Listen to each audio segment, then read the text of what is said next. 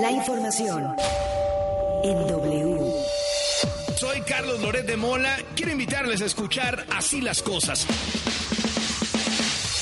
Así las cosas con Carlos Loret de Mola. No se lo digan a nadie, pero la radio es mi medio de comunicación favorito. Así las cosas por W. Ya saben cómo se pone. Al aire.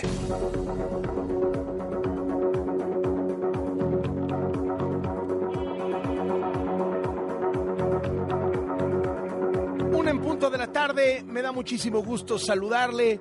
Estamos transmitiendo en vivo a través de la frecuencia de W Radio. Es miércoles 1 de marzo del año 2023. Impresentable del duende, ¿cómo le va? Querido Charlie, siempre un placer saludarte a ti, a mi querida Arely Paz y a todos los que hacemos posible este programa. Así es, hermano, mitad de semana, pero nosotros con mucho que informarles, con mucho que contarles. ¿Qué pasó, Areli Paz? ¿Cómo estás? Muy buenas tardes. Hola Carlos, buena tarde. Duende de aquí hasta las 3 con mucha información en W Radio. Primero de marzo, rapidito este 2023, ya vamos por el tercer mes. Vamos de una vez a nuestros cinco temas de sobremesa, las cinco cosas que nos parecen las más importantes del día. 1. El ejército, todo apunta, todas las evidencias, todos los testimonios, todos los documentos, todos los datos apuntan a que el ejército masacró a cinco jóvenes que iban en una camioneta en Nuevo Laredo, saliendo del antro de domingo para lunes. Sin ningún motivo real. Sin que se les estuvieran escapando, sin que les hubieran disparado, sin que fueran sospechosos de absolutamente nada, sin que trajeran armas, sin que trajeran drogas. Los acribillaron, los asesinaron. La propaganda del gobierno trató de esconder este hecho. Criminalizó a los jóvenes. Dijo que estaban armados. Dijeron que habían disparado primero.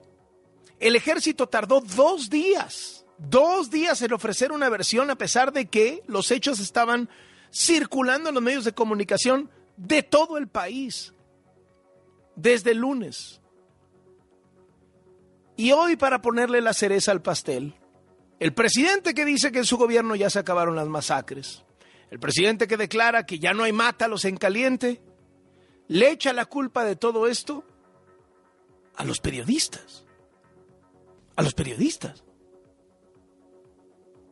No tengo nada más que agregar, escúchelo usted.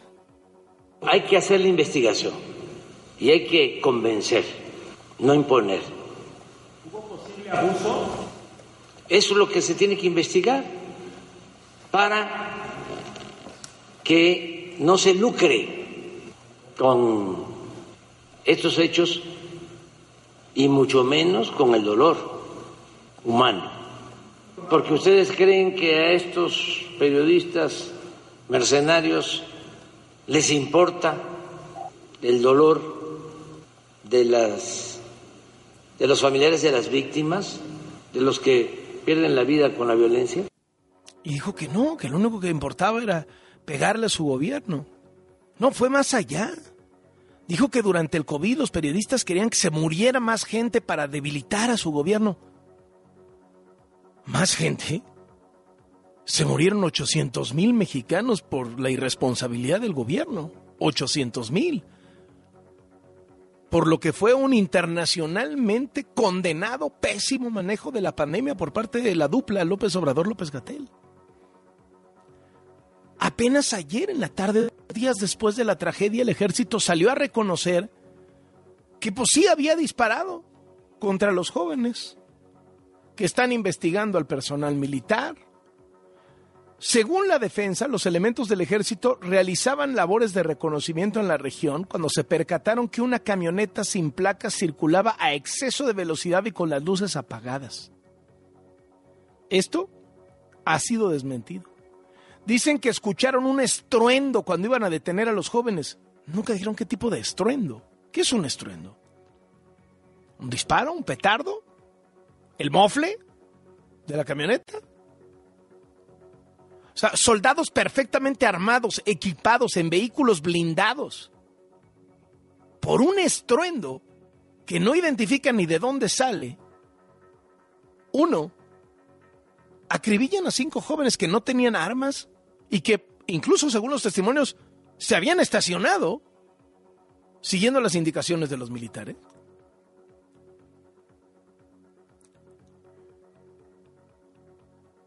Señalan que cuando los militares se acercaron, se percataron de una camioneta tipo pick-up con siete personas y dispararon. Eso dice el comunicado de la defensa. El ejército aseguró que ya tiene una coordinación con la Fiscalía General de la República para colaborar en las investigaciones e integrar la carpeta correspondiente, que se está coordinando también con la Comisión Nacional de los Derechos Humanos para facilitar las indagatorias y tener un diálogo abierto con las familias para brindar la atención que se requiera. O sea, todo va a quedar en el gobierno de López Obrador y a ver cómo quiere este gobierno resolverlo, porque pues el fiscal Gertz, ¿qué va a hacer? La de la Comisión Nacional de Derechos Humanos es la presidenta del Club de Fans de López Obrador. Y el ejército, que es el que manda en este país. Al que se le somete, incluso el presidente. Ayer en este espacio, Raimundo Ramos, el presidente del Comité de Derechos Humanos de Nuevo Laredo, nos dijo que militares manipularon la escena del crimen y que si se trataba de detener a los jóvenes, hay protocolos antes de comenzar a disparar a matar, como lo hizo el ejército. Al menos 80 disparos contra los jóvenes que salían de una fiesta. O sea, tienen que disparar primero hasta las llantas del vehículo. Dos días después también la Comisión Nacional de los Derechos Humanos se pronunció sobre el caso, informaron que abrieron una queja de oficio. Mire, ya nos sorprende, no sorprende el texto de la Comisión Nacional de Derechos Humanos, que en lugar de enfocarse en hacer justicia por las víctimas y poner la lupa sobre el ejército, se lanza también contra periodistas, medios de comunicación y organizaciones no gubernamentales por propagar versiones extraoficiales. O sea, tratando de proteger al gobierno. El gobernador de Tamaulipas también es de Morena. Américo Villarreal confirmó que la Fiscalía General de la República es la responsable de hacer las investigaciones, pidió esperar el resultado. Y ya tres días después, pasó la mañanera de lunes, nada, la mañanera del martes, nada, hasta la de hoy, el presidente López Obrador habló, y la verdad muy brevemente, de este asunto considerando la gravedad de que el ejército haya masacrado a cinco jóvenes. López Obrador fue muy cauteloso en su respuesta. Le hicieron una de estas preguntas muy cómodas, criminalizando a los jóvenes diciendo casi, oiga, pero ¿verdad que eran delincuentes? ¿Pero verdad que estaban huyendo? ¿Pero verdad que no sé? ¿No? Fue cauteloso el presidente, escucha. A propuesta del secretario de la Defensa, Crescencio Sandoval González, se pidió la intervención de la Comisión Nacional de Derechos Humanos para que se investigue el caso. Incluso las autoridades militares ya están también coadyuvando en la investigación para que si resultan responsables los miembros del ejército sean castigados. Lo mejor es eh, dejar las cosas en claro, no ocultar nada. Dijo que en su gobierno no habrá impunidad. Este no es el gobierno de Fox o de Calderón, no es el mátalos en caliente. Aquí se respetan los derechos humanos, de verdad. Y todos estos falsarios, Álvarez y Casa ellos, que se callaron y que incluso avalaron el narcoestado, narcoestado que imperó desde Fox a Calderón y continuó después. Pero el acuerdo se da desde Fox y tiene su momento estelar durante el gobierno de Calderón. Y no estoy inventando nada. Y luego, luego desvió el tema al terreno que le gusta, el terreno político polariza el presidente. No, se politiza, se informa, se orienta, se concientiza, se predica con la verdad. Se predica con la verdad. La violencia se vive en México de norte a sur. Ayer se volvió viral un video en el que vemos a alumnos de la primaria Emiliano Zapata en Cintalapa, Chiapas, resguardarse pecho tierra para que no los alcanzara una bala. Escucha. Todos, todos al suelo, tranquilos. Calmados, ya les hablé a sus papás que vengan, que vengan por ustedes, calmados. ¿Vale? Calladitos. Mientras escuchan disparos, los niños tratan de resguardarse acostados en el piso. Su maestro trata de calmarlos. Pero no, pues esto, de esto no se habla en la mañanera. En la mañanera se habla de otros temas. Vamos al siguiente de sobremesa. 2. Bueno, ayer Ricardo Monreal culpó a Santiago Krill de que no se hubiera publicado el plan B en el diario oficial de la Federación, que no lo había firmado el panista Santiago Krill que por eso no podían interponerse los recursos ante la Corte de la oposición, del INE, de la sociedad civil, etcétera. Contestó Santiago Krill es que me la mandaron incompleta, me la mandaron mal, pero ya me reuní con los partidos y ya la firmé y aquí está. Bueno, entonces ya todo listo para que el presidente López Obrador la publique. Y hoy el presidente dijo que su secretario de Gobernación ya recibió el plan B y que lo publican hoy en la tarde o mañana temprano en el diario oficial de la Federación para que entre en vigor y puedan de inmediato presentarse los recursos de impugnación ante la Suprema Corte que tendrá la última palabra. Hoy se informó que la Suprema Corte de Justicia de la Nación admitió a trámite la controversia del INE contra el plan B. Y el presidente siguió descalificando las manifestaciones de este domingo a favor del INE y a favor de la democracia. Se lanzó otra vez contra Estados Unidos, ya que el gobierno de Estados Unidos, la Secretaría de Estado y USAID, eh, legisladores, han estado diciendo hay que defender al INE, hay que dotar al INE de suficientes recursos, es muy mala idea pegarle al INE, es decir, han estado en contra del plan B y a favor de las marchas, de las manifestaciones de este domingo. Y entonces, ¿qué dice López Obrador? Que le pega a Estados Unidos, usa como, como arieta el tema García Luna, que fueron cómplices de García Luna, y que hay más democracia, justicia social en México que en Estados Unidos, que hay menos discriminación, hay más cultura y más fraternidad. Descalificó, por ejemplo, al senador del Partido Demócrata, Bob Menéndez, quien políticamente ha ido escalando, eh, dijo, sacando raja política del dolor del pueblo cubano, dijo López Obrador. Ya ve que López Obrador defiende a la dictadura cubana. Nuevamente descalificó las movilizaciones del domingo a favor del INE y criticó a los organizadores, a quienes volvió a llamar conservadores, hipócritas, corruptos, otra vez contra el Wall Street Journal. Ya sabe, por cierto, no solo fue el Wall Street Journal. Hoy, hasta el Financial Times pone en su portada, yo creo que el Wall Street Journal y Financial Times son los dos periódicos financieros más influyentes del mundo. Ahorita hablaremos de eso. El presidente del INE, Lorenzo Córdoba, advirtió frente al American Society de México que las reformas electorales del Plan B de López Obrador son peligrosísimas para la viabilidad democrática y se está abriendo una puerta para que organizar unas elecciones sea un problema. El exgobernador de Tamaulipas, Francisco Javier García Cabeza de Vaca, respondió tras el fallo de un juez que le anuló la orden de aprehensión que tenía en su contra y dice Cabeza de Vaca que es un perseguido político. La resolución de un juez federal que me da la razón y que confirma lo que siempre les dije. Fui inculpado hace casi dos años por delitos que no cometí, que soy inocente de lo que se me acusó y que hoy la justicia me vuelve a dar la razón. Esta sentencia judicial nos demuestra, insisto, que fui víctima de una persecución política basada en pruebas falsas. La Fiscalía General de la República anunció que va a impugnar el amparo concedido al exgobernador de Tamaulipas. Dice que además va a proceder contra el juez. O sea, ya sabe que cada vez que un juez le da revés a la Fiscalía General de la República, la Fiscalía amenaza con meterla a la cárcel al juez. López Obrador criticó también el fallo a favor del exgobernador de Tamaulipas y avaló la decisión de la Fiscalía.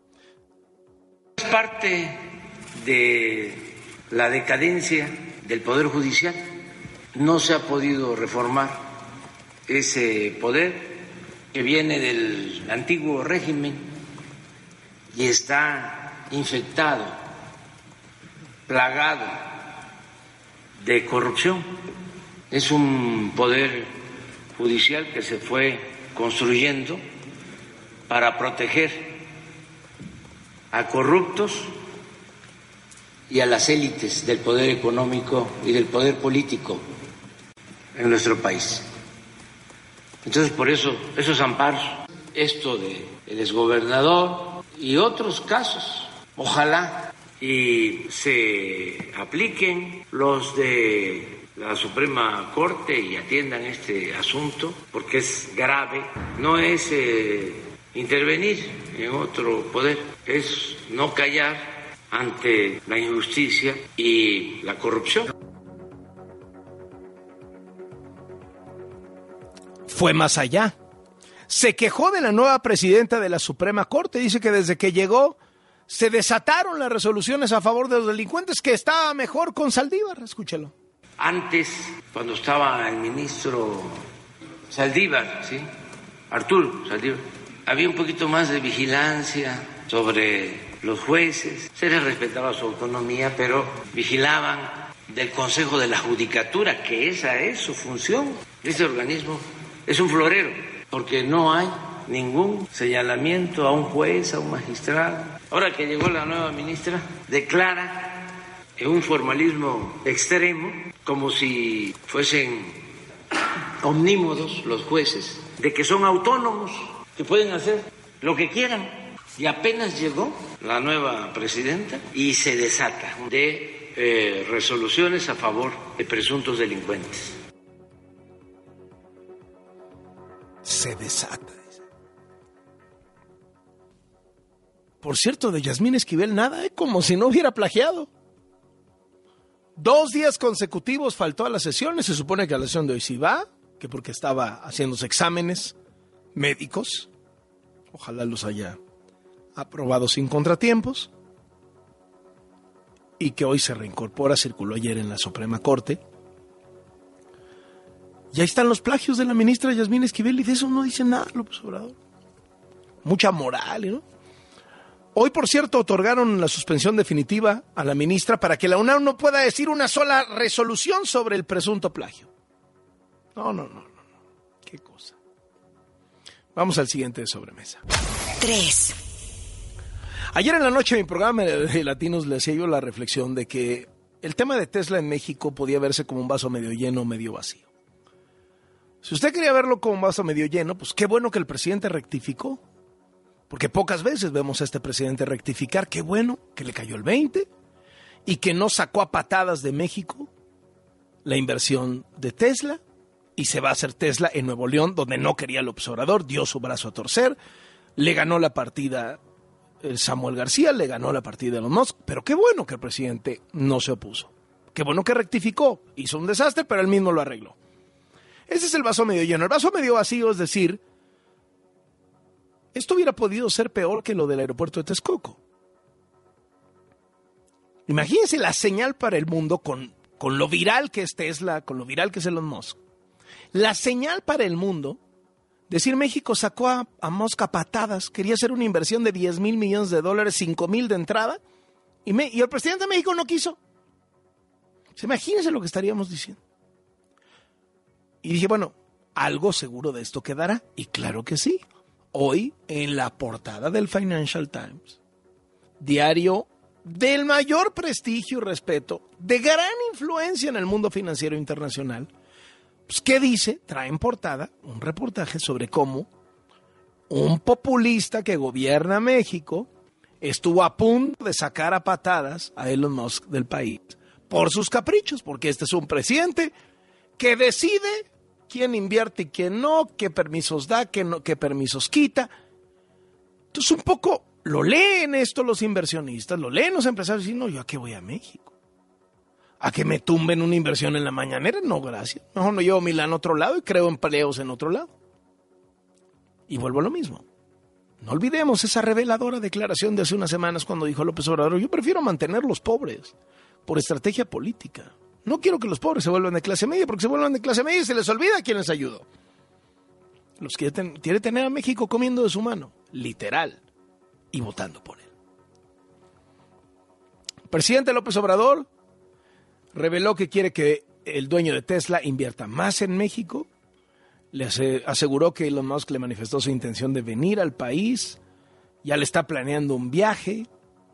Eh, le va a mostrar todo lo que está haciendo con el tema del litio. Eh, y escuche usted lo que dijo. No decir que quiere. Estoy pensando en que vaya a Sonora, que vea lo de la planta de energía solar que se conozca todo lo que es el Plan Sonora y todo el potencial que hay ahí en cobre, en litio. Le aclaré que lo de litio ya se nacionalizó, pero que eso no implica el que podamos ponernos de acuerdo. Y también Hidalgo, que tiene mucho potencial, Hidalgo, primero por el aeropuerto, que ayer recibimos un primer avión de carga, hacia allá hay posibilidades de crecimiento en el Valle de México, porque hacia Hidalgo hay agua. Y luego está el istmo, estamos hablando de unir el Pacífico con el Atlántico, agua hasta para inundaciones, si da tiempo, hasta podríamos ir al tren.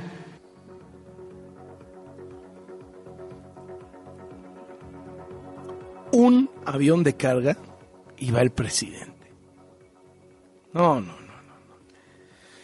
Mi Charlie, mi Charlie, per- perdo- perdóname si ¿Se acuerdan cuando se emocionaron porque había un vuelo internacional del AIFA? Ahora un avión de carga. Van a ser seis vuelos de carga al día. Seis vuelos de carga. ¡Nada! Sí. Pero bueno, aquí.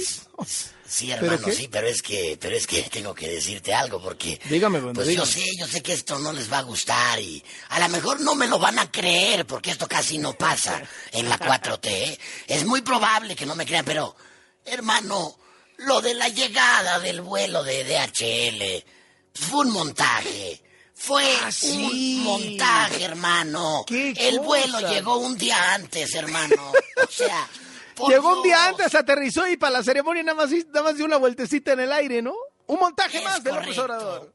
Sí, sí, mi Charlie, mientras el presidente ponía un tuit diciendo arribo del primer vuelo de carga de la empresa DHL a la IFA, esto pues eh, lo puso a- ayer, al- por ahí de las 11 de la mañana. No, pues desde antier llegó el avión, mi Charlie. Estaba ahí estacionado. O sea, no fue real.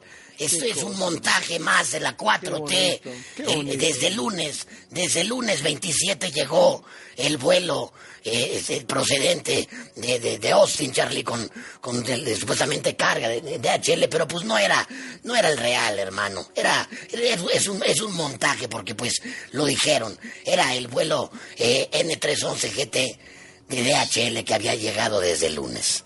Pero pues hay que tomarse Hasta, la hasta foto. el director de HL lo explicó, ¿no? Pues, Sí, sí, sí, digo, a ver, ya Po- está. Pobre, a ver, a ver, yo me compadezco de los directores de las aerolíneas de pasajeros y de carga. Pues, están siendo extorsionados por el presidente, ¿no? Pues, ¿no? Son víctimas de extorsión, pero bueno, pues ni modo.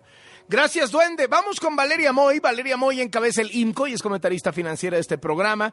Ya sabe usted que López Obrador dice que es casi vende como éxito suyo lo de las remesas. Pues, si también estuvieran también las cosas en México, como él dice, pues no habría tanta gente saliendo del país, no entrarían tantas remesas. Valeria, ¿cómo te va? Hola Carlos, déjame darte otra nota antes de las remesas que acaba de salir en el informe trimestral de Banco de México. Banco de México acaba de corregir a la baja su expectativa de crecimiento para México para este año. Banco de México estimaba que México crecería entre 1 y 2.6%. Así de amplio era el rango, ¿no? Con la estimación central era de 1.8%, entonces decíamos que Banco de México estimaba que México crecería este año 1.8% y acaban de presentar el primer informe y ya dijeron que no va a ser 1.8%, sino un rango de entre 0.8 y 2.4, es decir, un escenario central de 1.6%. Llama la atención esto, Carlos, porque hay algunas otras instituciones, como por ejemplo Bank of America o BBVA, que han subido un poquito la expectativa de crecimiento. Banco de México lo que está haciendo en este momento es recortar la expectativa de crecimiento no únicamente para 2023, sino para 2024. Algo está viendo eh, Banco de México, en particular Estados Unidos, y esa posibilidad de recesión que yo sinceramente no veo que se concrete, pero ve algunos datos de Estados Unidos que le preocupan. Así que un recorte importante a la expectativa de crecimiento. Y ahora sí, Carlos, vámonos con remesas. Pues, ¿qué te digo? Otro enero impresionante para las remesas. Es el enero más alto desde que tenemos datos. Ya sé que cada mes digo esto, Carlos, pero cada No, mes se van rompiendo récords, ¿no? Entonces, en enero de este año entraron por remesas 4.406 millones de dólares. Es la cifra más alta para un enero desde 1995, que es cuando empezamos a llevar esta este, contabilidad. Es un incremento anual, comparando enero con enero, de 12.5%. Y lo que llama la atención, Carlos, de este número es que se incrementó sobre todo el número de transacciones, más que el monto de la transferencia promedio, lo que se incrementó en 11% es el número de transacciones que se hicieron. Algo está pasando en ese sentido, también hay que decirlo, lo hemos dicho aquí, pues los migrantes, los que están enviando estos dólares, pues cada vez tienen que enviar más, porque como el tipo de cambio, pues les da cada vez menos pesos por esos dólares, las familias en México piden más dólares, para tener los mismos pesos. Entonces, algo está sucediendo ahí con las remesas y algo que me parece que no tenemos que perder de vista, Carlos, sobre todo con este dato de Tesla y ahorita que estamos todos muy contentos por la llegada de esa inversión, es que durante 2022 entraron más dólares al país, entraron 66% más dólares al país por remesas que por inversión extranjera directa. Es decir, están entrando miles de millones de dólares vía remesas que al final del día se van a consumo en lugar de estar entrando por inversión extranjera directa, que es lo que al final del día se va pues a capacidad productiva del país, ¿no? Entonces yo creo que ahí hay un dato que tendríamos que leer con mucho más detalle porque algo podremos deducir de esa información. Y en otro dato que había hecho mucho ruido, Carlos, te acordarás de este aumento programado en las tarifas de las carreteras. Bueno, pues hoy se echaron para atrás. En teoría, las carreteras tienen que ir subiendo de precio conforme aumenta la inflación. Entonces, hoy iba a empezar el incremento de 7.82% en la red federal de carreteras, en la red federal de Capufe. Ya se echaron para atrás, Carlos, dijeron que siempre no, que por el momento no va a haber aumento en las carreteras. Entonces, las carreteras más usadas, ya sabes, México-Acapulco, México-Querétaro, México-Puebla, no van a subir de precio y que en el momento que vaya a haber un aumento, pues nos lo avisarán con la debida antelación, pero se suspende este incremento en el precio de las carreteras que se iba a dar hoy mismo, Carlos. Muchísimas gracias, Valeria. Gusto saludarte. Igualmente, un abrazo. Hasta luego. Una con 26. 4. Tragedia en Grecia. 36 personas murieron y al menos 85 resultaron heridas por el choque de dos trenes al norte del país. Un tren era de pasajeros, otro era comercial. Viajaban más o menos 350 personas y 20 trabajadores. Aparentemente los dos trenes iban circulando en la misma vía y chocaron de frente, imagínense eso. Y aparentemente fue un error humano. 36 muertos. Y luego en Irán, se reportó que 700 alumnas han sido envenenadas con gas tóxico desde noviembre hasta la fecha, aparentemente por grupos que se oponen a que las mujeres estudien. Aunque ninguna ha muerto, sí se reportan intoxicaciones y malestares generalizados. Afortunadamente ninguna ha muerto. Muchas han sido hospitalizadas con náusea, con vómito, con fatiga extrema. Ayer se reportó otro de estos ataques que afectó a 35 alumnas. Ojo, 700 alumnas como víctimas. Este último se registró en una escuela de niñas en Pardiz, muy cerquita de Teherán, la capital. Los primeros casos ocurrieron en noviembre en la ciudad de Qom. Los sospechosos utilizan compuestos químicos que los mezclan en casa por ahora se ha descartado que sean sustancias militares, pero el Ministerio de Salud sí sospecha de ataques sistemáticos e intencionados contra chavas que solamente quieren estudiar en Irán. qué cosa. Y no descarte que mucha gente en el gobierno, muchos extremistas, los que están ahí, están felices con esto. Y a ver si no, también están detrás, de muchas maneras. Último de sobremesa. Cinco. Y es contigo, mi querido Beto Lati, ¿cómo estás?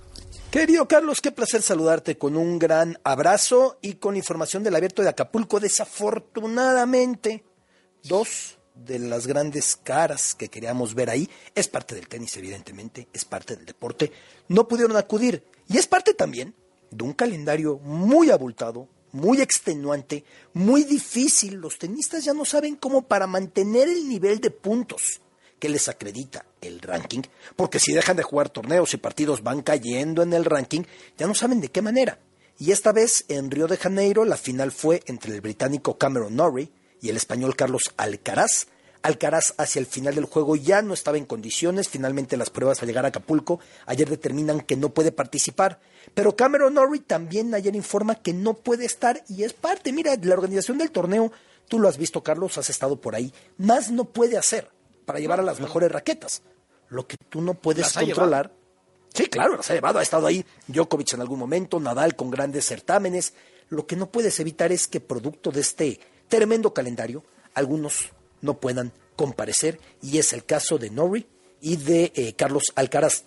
Como sea, Feli López hoy se enfrenta a Francis Tiafoe, un partido que pinta muy bien. Feliciano ya es un veteranazo, 41 años, pero sigue todavía con mucha cuerda y Tiafoe es de los mejores tenistas de la actualidad. También pendientes de Casper Ruud frente al japonés Daniel, también pendientes de Mateo Berretini, quien avanzó ayer con una gran actuación y su hermano Jacopo Berretini. Jacopo es mayor, Mateo es menor y han hecho carrera como dobles. Ayer perdieron, evidentemente en dobles no pudieron ante la dupla francesa de Sadio Dumbla y Rebull, quedaron fuera, pero los dos todavía están adelante en individual y también con muchas ganas de observar a McKinsey McDonald, el que pues no estaba en los libretos para ese torneo y de repente apareció como lucky loser porque no pudo eh, jugar contra él Alcaraz y lo tenemos en el torneo, así que muy buenas raquetas todavía en Acapulco con la pena de que no están ni Alcaraz ni Cameron Norrie, es parte de esto,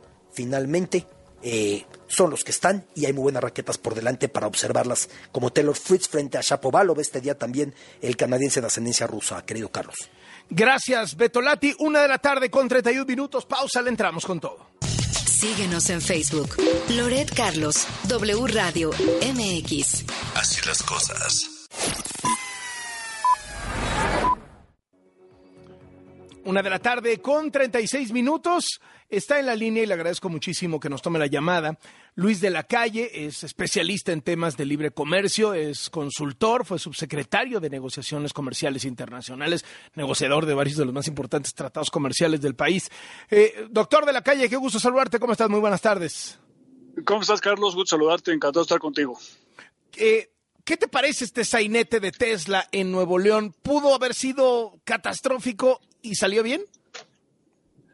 Bueno, es muy buena noticia que Tesla se establezca en México. Eso no tiene la más ah, duda, ¿no? O sea, es, muy, es una inversión importante, es un sector eh, que va a crecer en el futuro porque los carros eléctricos pues van a ser cada vez más importantes y bueno, tenemos competidores. México compite no solamente con Asia, sino también con Estados Unidos para el establecimiento de estas empresas.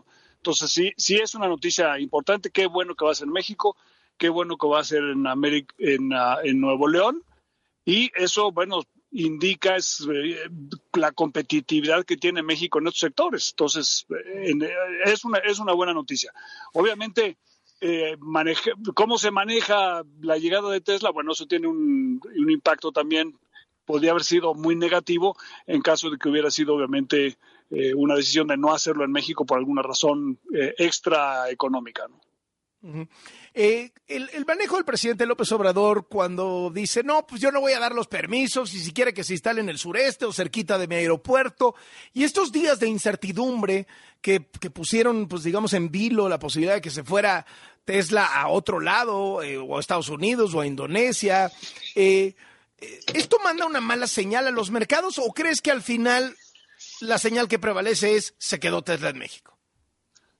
Bueno, hay una señal positiva que es Tesla viene a México, ¿no? Y hay una señal eh, que no es positiva en el sentido de que se, da a entender que en México hay cierta arbitrariedad posible en la toma de decisiones y que se requiere el permiso de Palacio Nacional para poder invertir en un país, digamos, más competitivo, más uh, donde prevalezca el Estado de Derecho, pues las decisiones se toman con independencia de la política y con independencia de lo que pueda pensar el presidente de un país. Entonces, eh, hay una parte, digamos, positiva y hay una parte negativa eh, en esto, ¿no? Entonces, el, involucramiento excesivo del Ejecutivo Federal pues puede convertirse en un obstáculo para que se instalen inversiones en México cuando debería ser un poco al revés.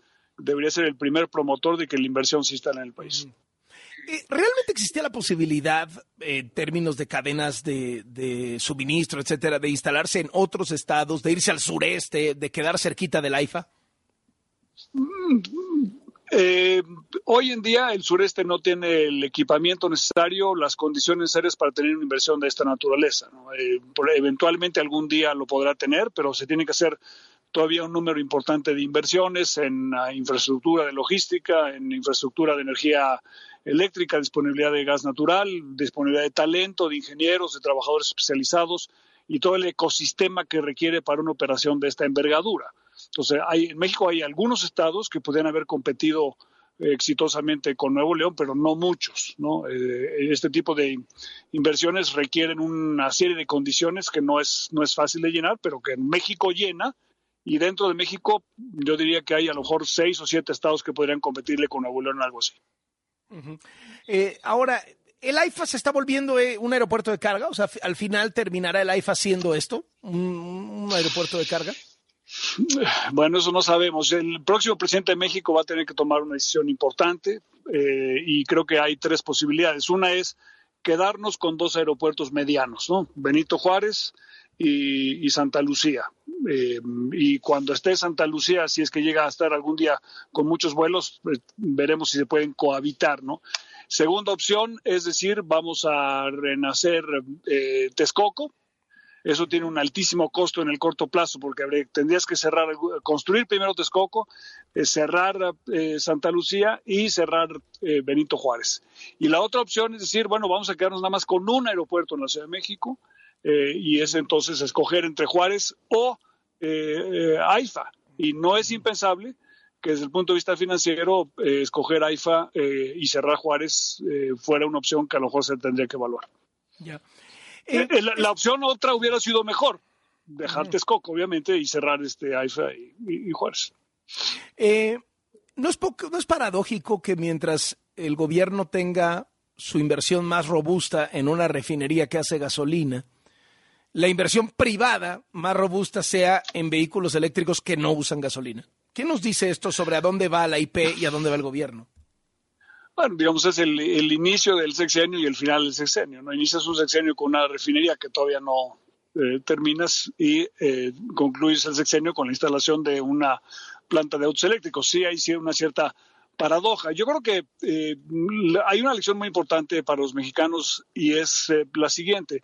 El hecho de que el presidente de la República quiera que se instale en México una planta de la envergadura de Tesla, ya sea en el istmo de Tehuantepec o en Hidalgo o eh, como finalmente se va a hacer en Nuevo León, pues también implica, yo, lo podría de esta manera, un gran triunfo ideológico, ¿no? O sea, el ah, ver un presidente supuestamente izquierda que no tiene eh, una preferencia por el sector privado que eh, se interese porque una planta de esta naturaleza se instale en México no es un no es una cosa menor creo que es una señal importante de que la integración de América del Norte es una cosa que va a seguir en México y que México tiene fortalezas muy importantes, mucho más importantes de las que a lo mejor se había estimado al inicio de este gobierno en términos de su propia competitividad. Ahora, ¿jugó a favor de México que los subsidios que ha puesto Joe Biden para traer eh, inversiones de otros lados para, para el famoso nearshoring, ¿no? la relocalización, la reubicación de, de las fábricas, de las empresas, bañe también a México? O sea, ¿se reciban también si se vienen para México, a Canadá por, por el TEMEC?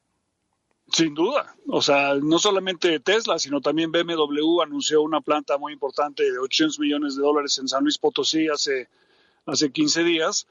Y eso es por el, ah, Tratado de Libre Comercio, hoy TEMEC, y porque eh, México y Canadá insistieron durante el proceso de la, de la aprobación de la el acta de reducción de la inflación de Estados Unidos, eh, que eh, los subsidios fueran para América del Norte y no solamente para Estados Unidos. Entonces, sin esa insistencia de México y Canadá, probablemente hubiera quedado el subsidio solamente para Estados Unidos y la planta se hubiera establecido probablemente en Texas o Alabama y, no en México. Entonces sí, pero es parte, digamos, de, de, la confirmación de la integración de América del Norte que se inició hace 30 años. O sea, lo que estamos viviendo hoy en día es el éxito de los esfuerzos que han hecho en los últimos 30 años de hacer a México una economía distinta. Políticamente es un triunfo o una derrota de López Obrador. Triunfo porque a fin de cuentas viene Tesla o derrota porque pues, fue Nuevo León cuando él dijo yo no doy los permisos para que sea Nuevo León. Yo creo que eso es, eh, digamos, es un triunfo o derrota desde el punto de vista de la política interna del país, el posicionamiento de la, de la popularidad del presidente. Yo creo que desde el punto de vista mexicano, lo importante es que México se creen empleos, se genere valor agregado y, nos convirtamos en un país altamente atractivo a la inversión. La, oportunidad que tiene México hoy en día con respecto a lo que se llama el nearshoring, que es la relocalización de las cadenas productivas ah, transpacíficas, es una oportunidad mucho más grande de lo que se llamaba el Mexico Moment después de que se negoció el Tratado de Libre Comercio hace 30 años.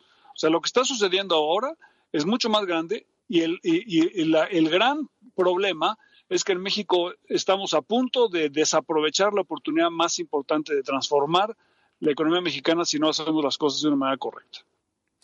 Muchísimas gracias. Y no lo estamos aprovechando todavía, desgraciadamente, ¿no? Pero podríamos aprovechar mucho más.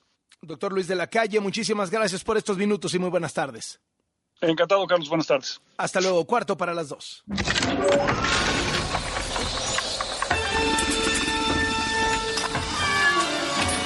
Llegó el duende. Aquí seguimos, querido Charlie, con toda la información en redes sociales, el hashtag, así las cosas con Loret. Antes de arrancar mi sección, hermano, déjame tiro al abrazo, por favor. Dame un abrazo, hermano. Feliz año, mi Charlie. Feliz año. Primero de marzo y estamos iniciando el año. No, no, no supiste la de Liz Vilchis. No supiste la de Liz Vilchis. Hoy en la mañana arrancó su sección de quiénes tienen las mentiras y dijo, hoy es primero de marzo y estamos iniciando el año. Muy buenos días a todos. Ay, no, no, bueno, ya, ya, ya, sin palabras, sin palabras, vamos. Hermano, a ver, apenas la semana pasada, el lunes de la semana pasada, un grupo de personas protestó porque Sandra Cuevas, la alcaldesa de Cuauhtémoc, pues les prohibió realizar bailes en el icónico kiosco morisco de Santa María la Ribera, donde durante décadas han hecho bailes la gente de la tercera edad sobre todo, con sonideros, con buen ambiente, con buena música, etcétera. Pero la alcaldesa dijo, no, no, no, no, no, no, no. Están alterando el orden público, es una violación a los derechos humanos por el ruido, etcétera, etcétera. Y que los corre a todos. Bueno, esto la semana pasada. Ayer, a través de la cuenta de Twitter de la alcaldía Cuauhtémoc, la administración de Sandra Cuevas invitó a la población a un baile con grupos sonideros. O sea, no, ya no, de veras, no, no puede ser posible. Después de que la confrontación fue hasta golpes, llegaron a los golpes con los vecinos de la colonia Santa María la Ribera, pues para sacarlos, para sacarlos de ahí del kiosco, pues la alcaldesa pone así, lo voy a leer textual, dice, tu alcaldesa Sandra Cuevas tiene el honor de invitarte a bailar y a disfrutar de grandes sonideros. Y pone ahí las bandas que van a estar, los sonideros que van a estar. Obvio causó polémica entre los ciudadanos al considerarlo totalmente contradictorio ya que pues la señora apenas los corrió la semana pasada, le dicen hipócrita, le dicen represora al convocar a un evento oficial de la alcaldía, mientras apenas desmanteló todos los eventos organizados por la misma población ahí de la Cuauhtémoc y les quitaron sus bailables. Sin palabras, yo creo que le dijeron, oiga, ya se nos vino todos, ya se nos vinieron todos encima, tenemos que hacer algo, pues organízate un, un baile con sonideros. Las contradicciones, mi Charlie, las contradicciones o la presión, o la presión. Oye, hermano, perdón, pero quiero comentar lo que, lo que sacaste en tu programa de ayer de Loret en ah, Latinos. Hermano, el, el tema del, del, nuevo estadio de las guacamayas de Chiapas, el equipo de béisbol de Pío López Obrador, el hermano del presidente de México. Es una vergüenza. Ni eso hace bien, ¿no? Ni eso, hermano. Abundan las filtraciones de agua, las fallas eléctricas, los errores de diseño, los, los campos de juego defectuosos, mal construidos, mal armados, mal planeados. Además, el inmueble quedó abierto a la calle, o sea, ni siquiera tiene puertas de acceso y obvio, esto representa un, un problema de seguridad que impide organizar cualquier evento ahí. Ojo, todo esto que aventaste ayer en tu programa lo documenta el propio ayuntamiento de Palenque, que dice, a ver, se contrató a una empresa para que revisara cómo estaba todo y encontraron que es un fracaso, que es, que es un fraude, que este inmueble, este proyecto, fueron 120 millones de pesos tirados a la basura, lo que le dio el presidente a su hermano, porque el estadio está, ahí están las imágenes, las presentaste ayer. No, bueno, Charlie, cualquier campo llanero que me digas tiene más posibilidades de tener un juego de béisbol que el estadio de las guacamayas de Chiapas. 120 millones de pesos tirados a la basura. Lo que servirían esos 120 millones de pesos en ayuda al deporte, ¿Cuántas ah. historias no hemos contado aquí de los deportistas que, se, que les quitaron sus becas, que le está presionando a Ana Gabriela Guevara, que no les dan sus equipos, sus uniformes? Pero pues es el estadio del equipo de Pío. ¿no? Hay prioridades. bueno. nada más te la digo, te la dejo así, Charlie, porque anunciaron con bombo y platillo hace unos meses que ya lo habían terminado. ¿Sabes para qué ha servido el, el estadio? Para que entrene béisbol una escuela de la entidad. Para eso. Para eso ha dado este, estos 120 millones de pesos que se gastaron en 2021 cuando se asignó el contrato de la construcción del estadio de las Guacamayas, el del hermano del presidente. Fracaso tras fracaso. No tengo nada más que decir, hermano, sin palabras. De verdad, sin palabras. Una vergüenza total esta administración. Otra vez, otra vez. Una más, una más. De regreso a las cloacas. Regresaré.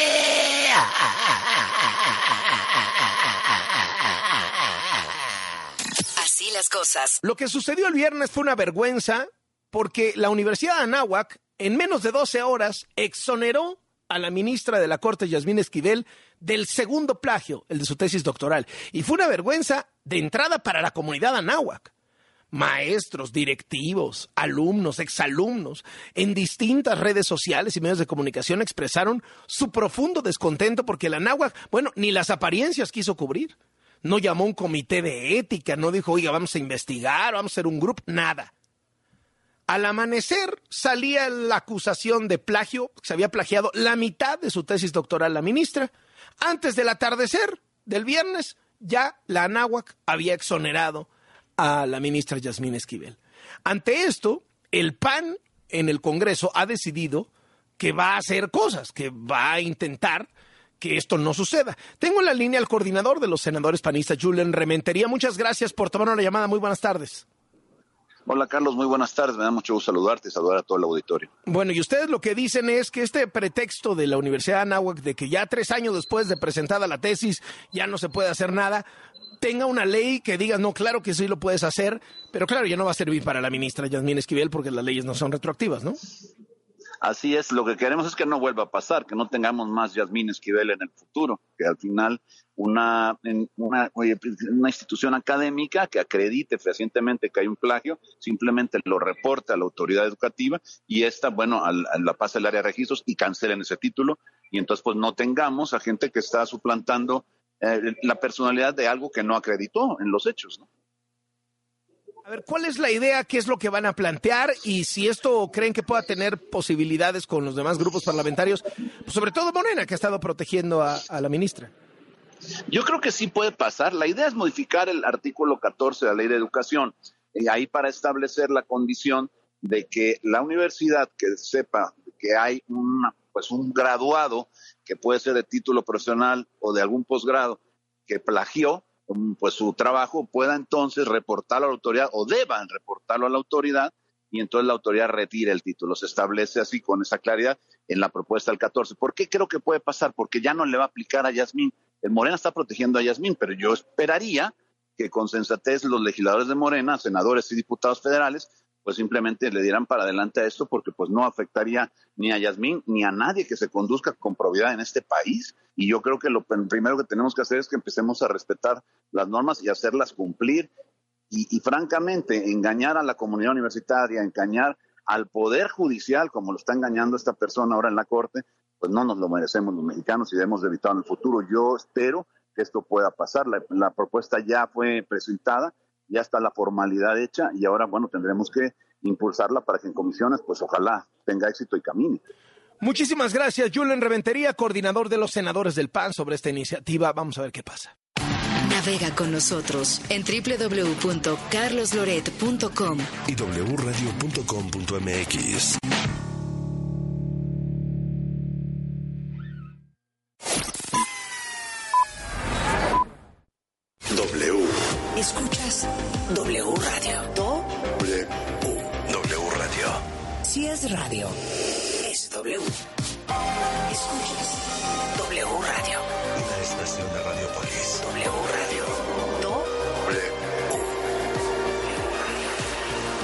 radio. Es W. Por ti cuesta menos este martes y miércoles de Chedragui. Tomate bola 9.50 kilo y papa blanca 19.50 kilo. Vigencia 28 de febrero y primero de marzo. Tu colchón ya sabe demasiado. Es momento de cambiarlo con la gran expoferia del colchón de Atlas del Descanso. Colchón Ramat de Springer desde 3,899 pesos con 5 años de garantía. Meses sin intereses. Compra hoy y recíbelo mañana. Válido el 8 de marzo. Aplican restricciones. Casa y estilo. Descubre nuestras colecciones en exclusiva y haz de tu hogar un palacio. Obtén hasta 30% de descuento y hasta 15 mensualidades sin intereses. Febrero 17 a marzo 12 de 2023. Soy totalmente Palacio. Consulta términos en elpalaciodehierro.com.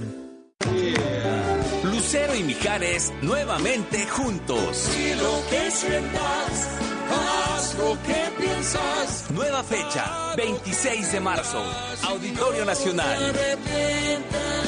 Adquiere tus boletos en el sistema Ticketmaster y mantente pendiente de la programación en vivo de W Radio. Para saber si Lucero y Mijares, hasta que se nos hizo, 26 de marzo. por culpa del amor. W Radio invita. De Baja California, pasando por el sur de Estados Unidos hasta Yucatán.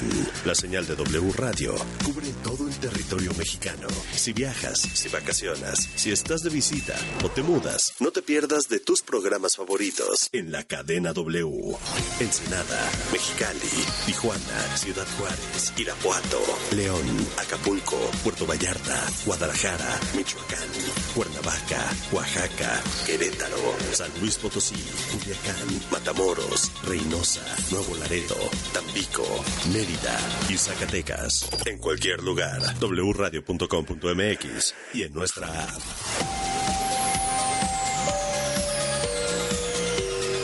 Cadena W. W Radio. Destapando memorias. Con Charlie de la Mora. ¿Se acuerdan de mí? No me falles. Y siguiendo hablando de marcas de juguetes, sin duda alguna, una de las más famosas en la década de los 70 y 80 fue Lili Ledy. Entre los más famosos se encontraba Lagrimitas Lili Ledy.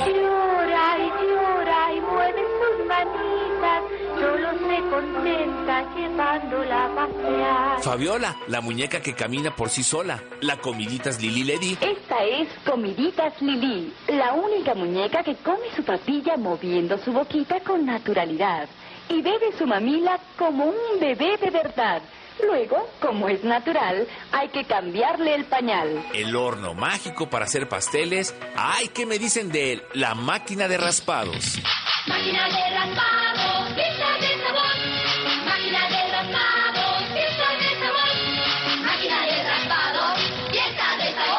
¿Y tú? ¿De qué juguetes de Lili Ledy te acuerdas? ¿Tú de qué te acuerdas? Yo soy 2XL. Hashtag Destapando Memorias. Recuérdame. Si es radio, es W. Teniendo en cuenta la difícil situación que estamos pasando, le sugerimos pensar en cosas bonitas, la bondad, la verdad, la justicia y sobre todo, en la ayuda a los demás. Por lo que les recomendamos volver a ver la serie Mi vida es lucha, sobre la vida de Víctor González, Doctor Simi, nominado al Premio Nobel de la Paz 2022, que pueden ver en redes poniendo la frase Mi vida es lucha. En miércoles de plaza, saber elegir es un arte. En tienda y en línea, lleva el aguacate a 29.90 el kilo. Ven a la comer y descubre. Ven a Electra y enamórate a primera vista del colchón Restonic Matrimonial Hunter con 45% de descuento. Llévatelo a solo 3,499 pesos de contado. Vigencia hasta el 6 de marzo. Restonic, el colchón de tus sueños. Por ti cuesta menos este martes y miércoles de Chedragui. Tomate bola 9.50 kilo y papa blanca 19.50 kilo. Vigencia 28 de febrero y primero de marzo.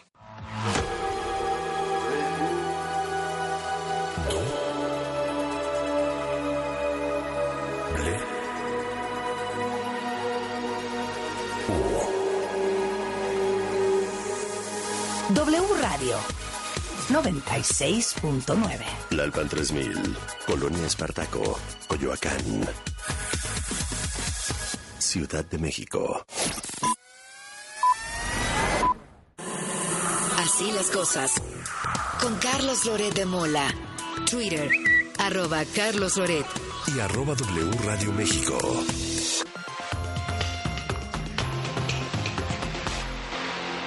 Está en la línea W Radio el periodista tamaulipeco y director de Elefante Blanco, Carlos Manuel Juárez.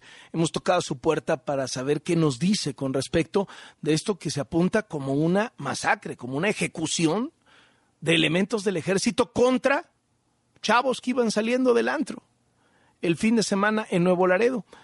Carlos Manuel Juárez, gracias por tomarnos la llamada. Muy buenas tardes. Hola Carlos, buenas tardes. Pues justo este, este día, este ya miércoles, han arrojado más información, más datos, más testimonios sobre esto que sucedió el domingo 26 de febrero por la madrugada en la colonia Manuel Cavazos Lerma de Nuevo Laredo y que el ejército eh, está haciendo, bueno, una, una comunicación, no, digamos, reconociendo que dispararon, pero no aceptando lo que la narración de un sobreviviente ileso de nombre Alejandro Pérez Benítez ya nos está mostrando que es el hecho en su magnitud y que también está siendo corroborada, Carlos, por el capitán Helio N., quien estuvo al mando de ese, ese convoy de militares que estaba haciendo una, un recorrido rutinario en Nuevo Laredo, que acabó con este asesinato de cinco jóvenes. Eh, un, uno, uno herido de gravedad que está hospitalizado y otro más ileso. Hoy en la conferencia mañanera, pues trataron de sembrar ahí la versión de que si los jóvenes eran maleantes, que si los jóvenes venían armados y habían disparado, etcétera, etcétera. Es decir, tratando de, tirarle un manto protector al ejército. El presidente fue cauto, dijo que, que se iba a investigar y luego, luego se lanzó contra los periodistas. ¿Qué son, cuáles son los datos duros, los testimonios directos que el periodismo ha podido recolectar sobre este hecho en concreto, Carlos Manuel? Mira, Alejandro Pérez Benítez, que es hermano de otro de las víctimas, Gustavo Pérez Benítez, mencionó, ellos salieron a las 12 de la noche del, del domingo eh, rumbo a un bar de nombre Mr. Big. Ahí estuvieron de 12 a 4 de la mañana. A las 4 de la mañana salieron del bar eh, y Gustavo Ángel eh, Suárez, quien es el dueño de la camioneta eh, donde fueron, fueron eh, balaseados, eh, y que también es ciudadano americano, ellos eh, se dirigieron, digamos, él les ofreció llevarlos a sus casas a cada uno y fue cuando dijo, dijo Alejandro eh, que los militares los empezaron a seguir, eh, que después los alcanzaron y después dice que ellos se estacionaron y que una camioneta militar les pegó por detrás y después los rafagueó. Así fue lo que él menciona, que él se cubrió eh, debajo del asiento y que cuando salió del asiento lo que vio fue a sus amigos muertos y que vio también eh, a otros dos heridos eh, ya en la banqueta. Y lo más duro, Carlos, es este testimonio menciona eh, Alejandro Pérez que él bajó de la camioneta con las manos, eh, eh, digamos, estiradas, con las manos levantadas. Eh, exactamente. Y se hincó en el, en el suelo. Un militar se acercó a él, es lo que dijo Alejandro Pérez Benítez, de 21 años, y le dijo, ¿quieres vivir o quieres morir? Él dijo, yo quiero vivir, y entonces la moneda de cambio fue grabar un video inculpándose de que ellos eran delincuentes. Esto, este testimonio es durísimo y eh, este, eh, este joven de 21 años, familiar de, de una víctima mortal, está siendo protegido por su familia y, y también mencionarlo, eh, los abogados defensores de las familias habían, habían eh, tratado de proteger la identidad de este, de este joven, Sin embargo, ayer, tras el comunicado de la Sedena, en donde revela que hay un séptimo hombre en esa camioneta, es cuando Alejandro Pérez y la familia decide salir a contar lo que él vivió. Y lo que él vivió, Carlos, también importante mencionarlo, lo, lo acabamos de publicar hace unas horas en Elefante Blanco, no es muy distinto de, lo, de un reporte eh, policial homologado firmado por un capitán de nombre Helio y del cual resguardamos el apellido dado que está en las ¿Capitán del investigaciones. ejército? Capitán del ejército, justamente, que él iba al mando de esas eh, tres camionetas Cheyenne y un Sancat. Eh, eran 20 elementos que iban en, en ese momento en patrullaje normal, ordinario, por la noche en Nuevo Laredo.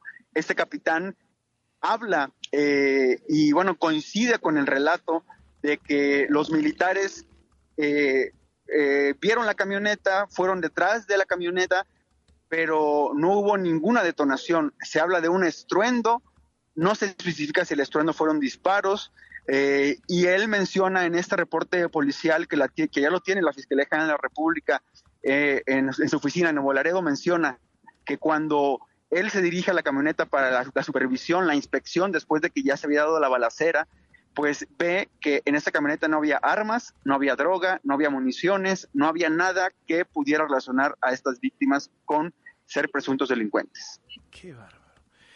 Eh, ¿Cómo han tomado, eh, hay- entiendo que hay dos ciudadanos americanos entre las víctimas, el consulado ha dicho algo, ¿tiene usted reportes de que, de que se haya metido, etcétera?